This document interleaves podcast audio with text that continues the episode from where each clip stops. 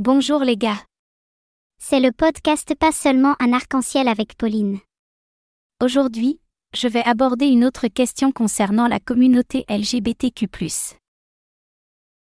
La World Pride 2023 de Sydney s'est réunie en mars avec le slogan Gater, Dream, Amplifie, Rassembler, Rêver, Amplifier, pour montrer que la Pride ne se résume pas à une fête et à un défilé. Elle a souligné l'importance des peuples autochtones et de la communauté LGBTQ+ en Australie. Bien sûr, il y a toujours eu des événements amusants tels que des concerts et des fêtes, mais l'accent a été mis sur l'histoire et la reconnaissance de la communauté LGBTQ+. Le Mardi Gras de Sydney est une grande célébration de la fierté et rappelle la première grande lutte pour les droits des personnes LGBTQ+ dans le pays. Il est un peu différent des autres Mardi Gras organisés dans le monde entier. L'extravagance de deux semaines de Sydney World Pride et Sydney Mardi Gras est quelque chose de spécial, il y a de l'histoire, de la culture, de l'activisme et de la réflexion, sans oublier des événements et des costumes scandaleux. De plus, il y a des artistes, des drag queens, des gars sexy en spédo et des porteurs de perruches, de toutes les formes et de toutes les tailles, et de toutes les sortes de délices. Le Mardi Gras de Sydney a parcouru un long chemin depuis qu'il a commencé comme la version de la ville des émeutes de Stonewall.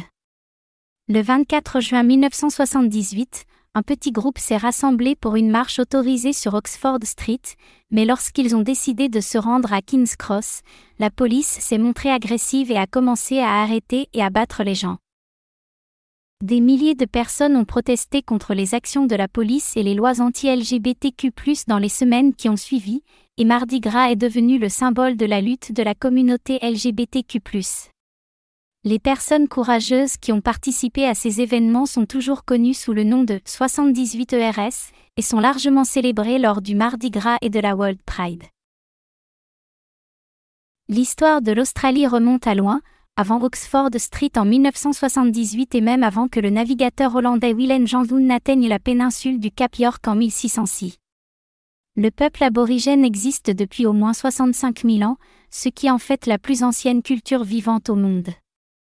La World Pride de Sydney a rendu hommage à cette riche culture et à cette histoire en organisant des événements spéciaux et des expositions au cours de ces deux semaines de célébration.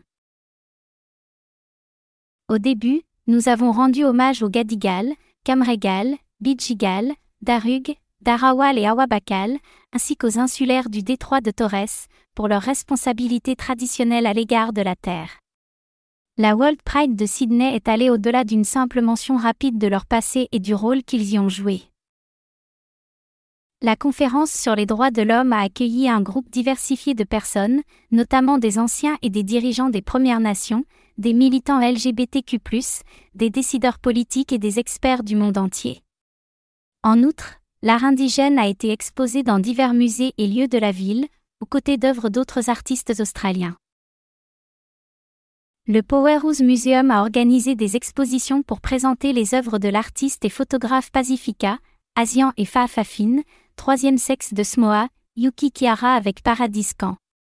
Ils ont pris des peintures du post-impressionniste français Paul Gauguin qui auraient été inspirées par Smoa et les ont transformées en douze photos modelées par Chiara la Grande Art Gallery of New South Wales présentait une énorme exposition d'art aborigène, tandis qu'une petite exposition à la Boumali Aboriginal Artiste Coopérative présentait le nouveau recueil de poèmes des écrivains Lbtkia plus des Premières Nations intitulé Nangame Manad Jurali, Rêver, Rassembler, Amplifier.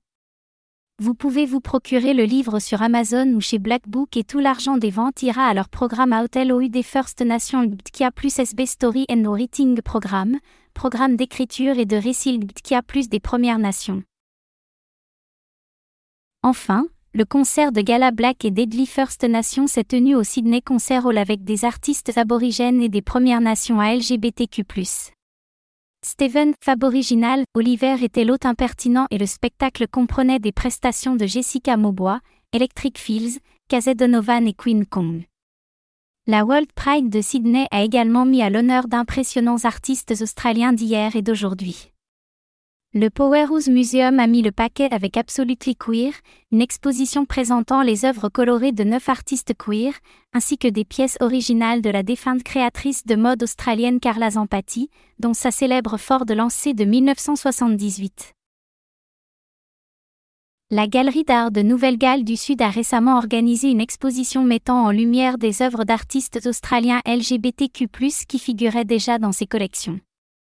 Intitulée Kering the Collection, l'exposition comprenait le tableau de Sidney Long by Tranquil Waters, 1894, qui montrait des hommes nus se baignant dans la Cook River de Sydney.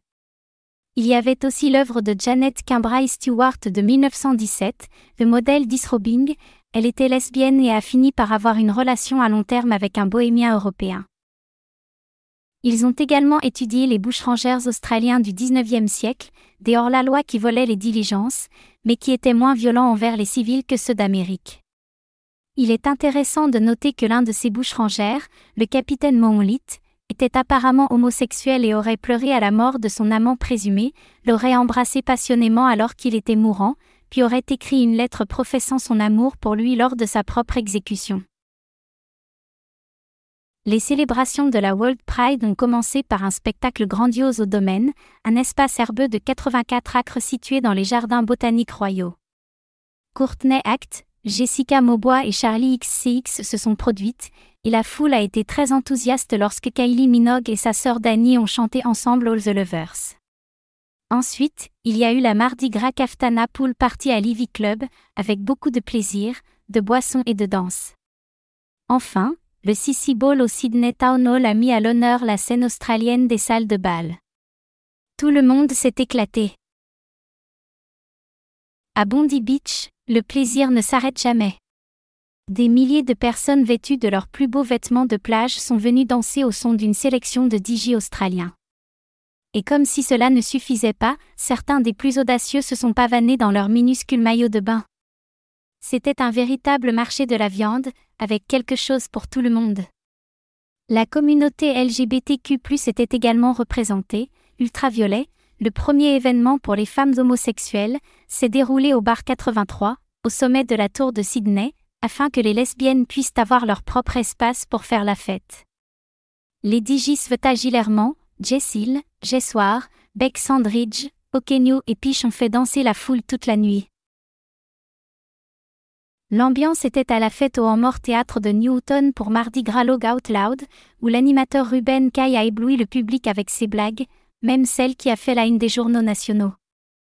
Le maquillage et la combinaison rouge lui allaient à ravir.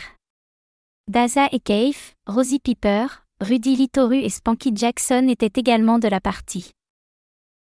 Ensuite, pour clôturer la World Pride de Sydney, environ 50 000 personnes se sont rassemblées et ont défilé sur le Sydney Harbour Bridge en tenue de la Pride, et 120 000 personnes ont assisté au concert de clôture de la Rainbow Republic avec Ava Max, Kim Petra, Muna et Ken en Lonsdale. Sydney a vraiment démontré son statut de ville de classe mondiale, avec une abondance de nourriture, de vie nocturne, de culture et de beauté naturelle, ce qui en fait une ville qui mérite d'être visitée à tout moment de l'année. C'est tout pour aujourd'hui. Demandez à vos amis de s'abonner aux nouveaux épisodes de Pas seulement un arc-en-ciel.